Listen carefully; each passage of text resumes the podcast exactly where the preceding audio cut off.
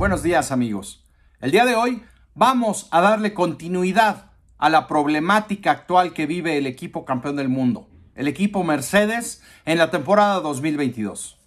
Seguramente todos ustedes ya escucharon sobre los problemas que enfrenta la escudería alemana con el efecto rebote. Hoy día el tema en Brackley, en la fábrica de Mercedes, es solucionar este problema que está detonando una serie de problemáticas en el diseño del W13 que aparentemente no será fácil de solucionar en el corto plazo. Obviamente, creo que no hace falta decir que se está realizando un trabajo mm, de manera intensa en la fábrica para solucionar el problema del efecto rebote que le ha impedido a Mercedes encontrar, es más, no encontrar, que le ha impedido a Mercedes conocer realmente cuál es el eh, potencial máximo del W13. en el simulador y en todos, eh, todas las prácticas y todas las pruebas que se le hicieron al diseño del W13 en eh, la fábrica y en las simulaciones por computadora, no encontraron ah, y no, no, nunca se dieron cuenta que el efecto rebote podría eh, representar un grave problema al W13. Y claramente hoy Mercedes está eh, buscando rectificar este problema, eh, minimizar el efecto rebote y lamentablemente para ellos, hasta que esto no lo logren, no estarán en condiciones de competir ni con Red Bull ni con Ferrari. Así que eh, vamos a empezar explicando que en el efecto rebote hay diversos niveles de, en este problema. Eh, la gente que trabaja en el apartado de aerodinámica, los ingenieros, han encontrado que autos con efecto suelo, con túnel Venturi, tienen y pueden presentar este problema. Pero la solución es extremadamente compleja además de que no hay dos autos iguales en la manera en que se ven afectados por este efecto rebote. Porque cada diseño es único. Recuerden, en la Fórmula 1 no tenemos autos que sean producidos en serie y cada auto, cada equipo diseña un chasis distinto con características y cualidades únicas. Esa razón esa, esa característica en la Fórmula 1 les está representando también problemas a Mercedes porque lo que puede ser la solución para minimizar este efecto en Ferrari o en Red Bull probablemente a ellos no les funcione. Ese tema también está tomando importancia en la problemática actual del equipo Mercedes. Las soluciones, invariablemente, bueno, son eh, combinaciones de rediseñar el piso del, auto, mejorar la suspensión trasera, mejorar también el tema de la amortiguación y eh, probablemente también incluiríamos ahí el renunciar a las características iniciales que habían previsto para el W13 en la escudería Mercedes.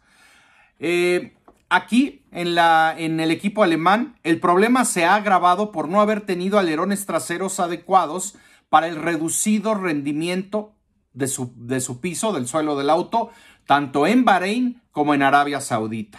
Pero, digamos, ¿por qué se necesita eh, alas de menor carga aerodinámica cuando tienes efecto rebote? Bueno, pues esto es debido a que la menor carga aerodinámica eh, minimiza la carga en la parte trasera del auto cuando vas a alta velocidad.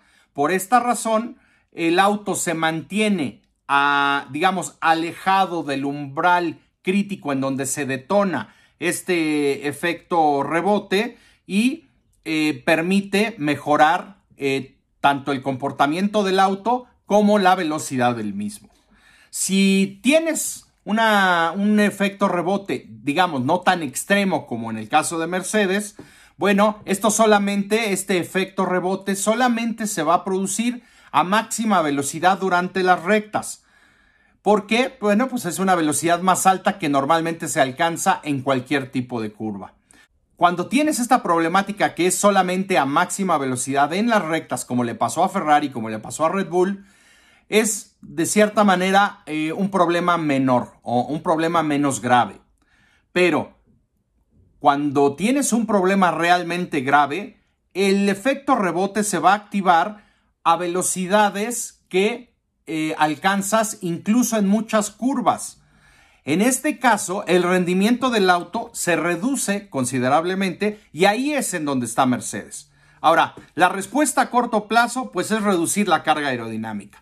Pero si no tienes un ala de menor carga aerodinámica, no, no tienes realmente manera de reducir el efecto de rebote grandemente o de una manera eh, efectiva. Lo que hizo Mercedes, bueno, pues fue simplemente buscar recortar la carga aerodinámica de las alas que ya habían usado en Bahrein, pero lamentablemente para ellos no redujeron ni el drag, que es la resistencia al, aire, ni redujeron el efecto rebote.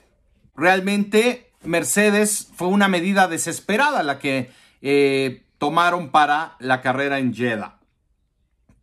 ¿Por qué Mercedes no tenía un ala más pequeña? Bueno, recordemos que este efecto rebote lo descubrieron porque presentaron su auto final con pontones minimalistas hasta los test de Bahrein. Ahí se habían quedado sin tiempo.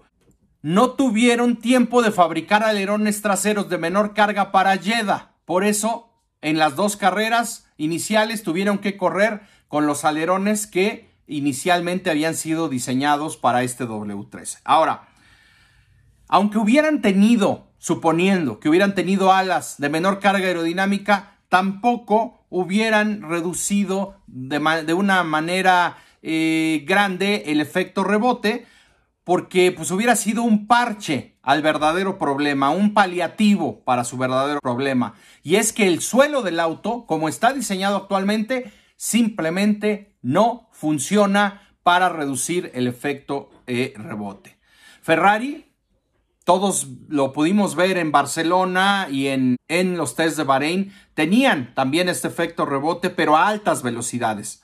Y eh, lo solucionaron con cambios en el suelo del auto. También Red Bull lo solucionó de esa manera.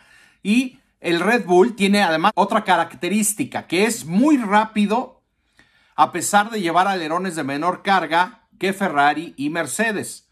Esto podría significar solamente dos cosas que está funcionando a una fracción de su verdadero potencial, el RB18, y que eh, cuando solucione los problemas que tienen con el peso del auto y también con el efecto rebote, que aunque son mínimos, pero aún presentan algunos problemas, es probable que desbloqueen el potencial total de su monoplaza, lo cual serían pésimas noticias para Mercedes y para Ferrari. Ahora, también puede ser que ya estén en un punto óptimo de funcionamiento y que las alas más pequeñas que montaron en las dos primeras carreras de la temporada y principalmente en Jeddah sean simplemente porque encontraron que tienen un mejor rendimiento en el suelo del auto y que no necesitan llevar mayor carga aerodinámica.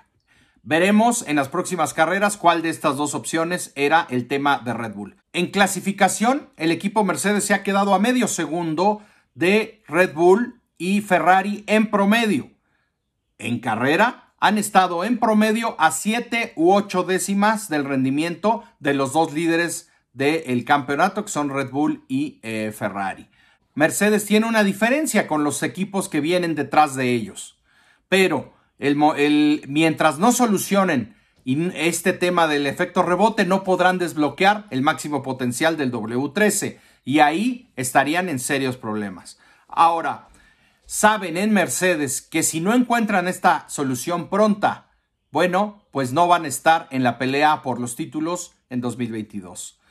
Y aquí, sobre el efecto rebote, me quedo con unas declaraciones de eh, Andrew Shoblin, que es una de las cabezas técnicas del equipo Mercedes, y cito sus declaraciones. Esa es probablemente nuestra prioridad número uno, solucionar el efecto rebote, porque eso en última instancia, dice Shoblin, nos impide conducir el auto donde nos gustaría hacerlo funcionar para un rendimiento óptimo. Lo que no sabemos es si pudiéramos hacer que este problema desaparezca mágicamente, ¿dónde estaríamos realmente en términos del ritmo del automóvil? ¿Es el automóvil lo suficientemente rápido o no? Esa pregunta hoy es muy, muy difícil de responder. Cierran las declaraciones de Andrew Shoblin y si le sumamos la eh, publicación en Instagram de Lewis Hamilton, en donde no sé qué opinen ustedes, pero me sonó bastante pesimista con respecto al futuro en el corto plazo con el W13. Lewis Hamilton mencionaba que, bueno, han sido tiempos dolorosos, que entiende eh, la tristeza de sus seguidores, pero también que, eh, bueno, que vendrán oportunidades para brillar y que hay que mantenerse, eh, pues digamos, con el ánimo en alto, ¿no? Pero creo yo que los indicios nos dejan ver que en Mercedes probablemente ya sepan que la solución no será rápida y que no llegará pronto. Veremos en las próximas carreras si esto se confirma o si Mercedes regresa a pelear por las victorias. Antes de irme, quiero invitarlos a suscribirse al canal y a dejar sus comentarios y sus likes, que son muy importantes para la visibilidad de nuestro canal. Les mando un abrazo, amigos. Nos vemos a la próxima.